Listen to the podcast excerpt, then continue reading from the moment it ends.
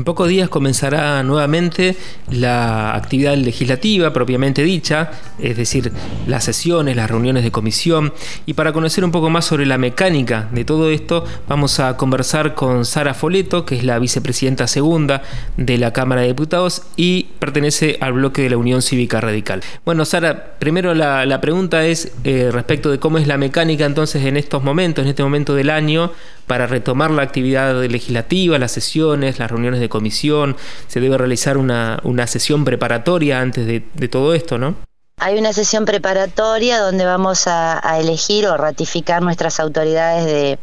de bloque y la vicepresidencia y en el caso de, Juntos por el Cambio de quién presidirá el interbloque. Todo esto se lleva adelante antes de la eh, apertura de sesiones que hace el señor gobernador, que debe estar prevista si yo no tengo eh, mala información para el 15 o después de ahí unos días después del 15 de febrero, digamos. Entonces allí se elige en esa preparatoria se eligen las autoridades de cámara y o se ratifican las que están, ¿no es cierto? ¿Qué es lo que se ha venido se analiza también el trabajo de comisiones, cómo se va a llevar adelante, que lo veníamos haciendo independientemente de, estos años tan, tan atípicos que hemos tenido, que hemos trabajado en la, en la virtualidad, este, que se han llevado adelante muchísimas, todas las comisiones han, han podido trabajar, gracias a Dios, y que hemos podido sacar adelante importantes leyes durante estos dos años, a pesar de, estos, vuelvo a repetir, de, de lo que ha sido acostumbrarnos un poco a todo lo que es la, virtualidad, el trabajo por internet, ¿no? En cuanto a las autoridades de bloque, eh, ¿se ha charlado algo ya en el bloque de la UCR? Nosotros estamos en conversación todos los días con nuestros, con el resto de los diputados y calculamos que jueves y viernes vamos a estar reuniéndonos en, en Paraná, este, en el salón de, en el salón que tenemos de, Cambiemos para poder ya definir este, las autoridades. Pero estamos en conversación todos los días y comunicándonos cómo vamos a llevar adelante el proceso. Sobre todo en un año en la que tendremos que, estar trabajando mucho y, bueno, y, tratando de que, de que las cosas mejoren en, vialidad, en, en YOSPER, en la caja de jubilaciones, en la educación pública. Este, bueno, con proyectos de ese tipo, creo focalizados y que el señor gobernador este, nos pueda recibir este año este, para poder tener una agenda en común con el resto de los legisladores del Frente de Todos, ¿no? Al no ser un año electoral este, eh, ¿puede haber alguna posibilidad de avanzar en, reformas, por ejemplo, en, reforma política? Yo no sé, para mí todos los años son electorales. Yo soy una mujer muy, muy política, entonces para mí todos los años son electorales, para mí todos los días está se está de, de, campaña y de elecciones y hablando con la gente y escuchando a la gente. Yo no sé si va, si va a ser un año de transformar estas cuestiones que decís vos, pero sí creo que, que va a ser un año en el que va a haber que dialogar mucho y, y poner esta provincia un poco más este, más despierta, más de pie para, para el bien de los entrerrianos, de todos los entrerrianos. Así que yo apuesto a eso, a seguir con el diálogo, a que podamos comunicarnos entre todos este, todas las cosas que hagan que los entrerrianos estén mejores.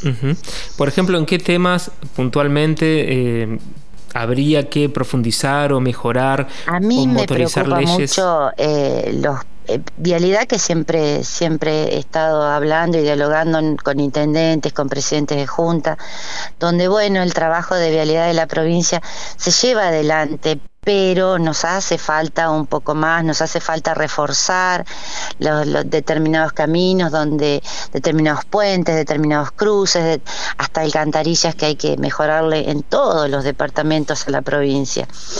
Eh, también me preocupa a veces este, algunas situaciones que, están pasando con el IOSPER, que si bien que es la primero es la obra social eh, de, todos los empleados de la provincia y a veces hay algún tipo de falencias en las que tendremos que estar más atentos. Me preocupa también un poco el tema de la caja de jubilaciones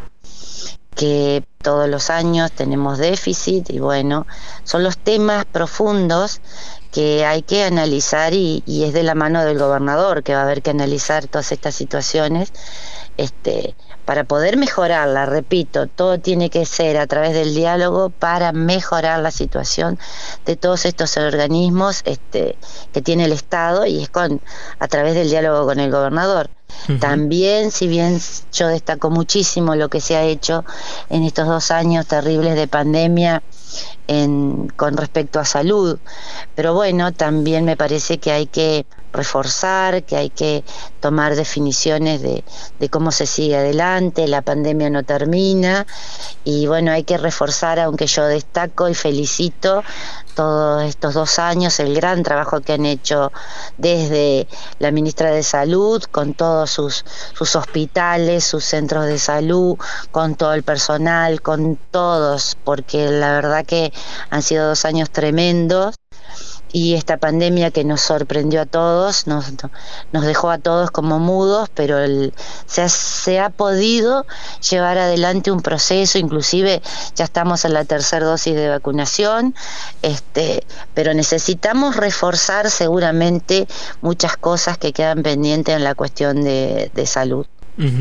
Hay un tema que en estos dos años también, a, la par de salud, eh, también se le ha dado mucha cabida en la Cámara, que es la agenda de género. Estaba... La agenda de género, exactamente. Bueno, nosotros felizmente, allá por el por noviembre del 2020, cuando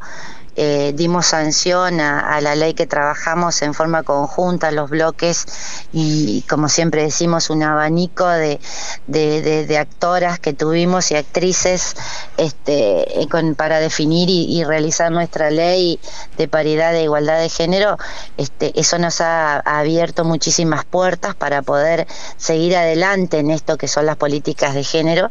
Y que bueno, habrá que también seguir reforzando en nuestra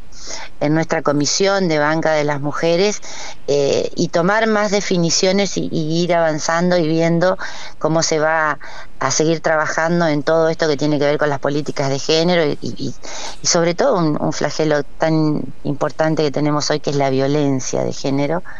Este, entonces tenemos que seguir trabajando en eso. Creo que eh, la ley, como decíamos en aquel momento, no es que nos puso un techo, sino simplemente que tenemos un piso y que de ahí tenemos que seguir trabajando punto por punto para poder ir mejorando y defendiendo los derechos de, todas nuestras mujeres entrerrianas. Eh, Sara, también, bueno, revisando un poco los proyectos que se han presentado, eh, hay uno de tu autoría del año pasado, de octubre, respecto de que se realicen en los edificios escolares públicos o privados y de todos los niveles, al menos una vez al año en forma obligatoria ejercicios de evaluación en simulacro de situaciones límites, emergencias y catástrofes. Este es un proyecto eh, de octubre, como decimos, del año pasado. Exactamente. Es un proyecto que, es muy interesante llevarlo adelante y que eh, tendríamos que, estarlo trabajando y, estarlo aprobando, porque es una forma que tenemos de, de enseñarle a nuestros niños y a nuestros jóvenes ante situaciones límites cómo se debe obrar. Entonces me pareció oportuno, eh, en épocas en que, bueno, están, gracias a Dios nosotros no,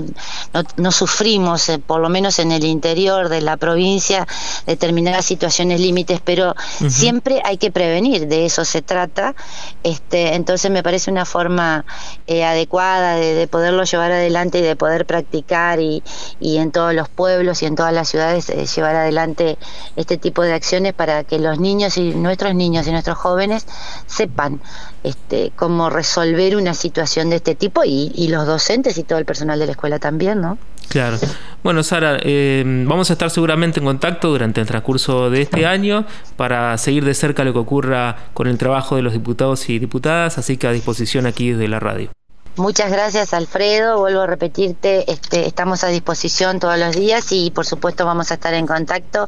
este, ya reuniéndonos dentro de unos días ya en, la Cámara y, en nuestros lugares de trabajo. Muchísimas gracias a todos por, por escucharnos y, y siempre a disposición también. Igualmente, hasta luego. Hasta luego. La diputada Sara Foleto, vicepresidenta segunda de la Cámara de Diputados, integrante del bloque radical, pasaba aquí por Radio Diputados. Las voces de los protagonistas en Radio Diputados.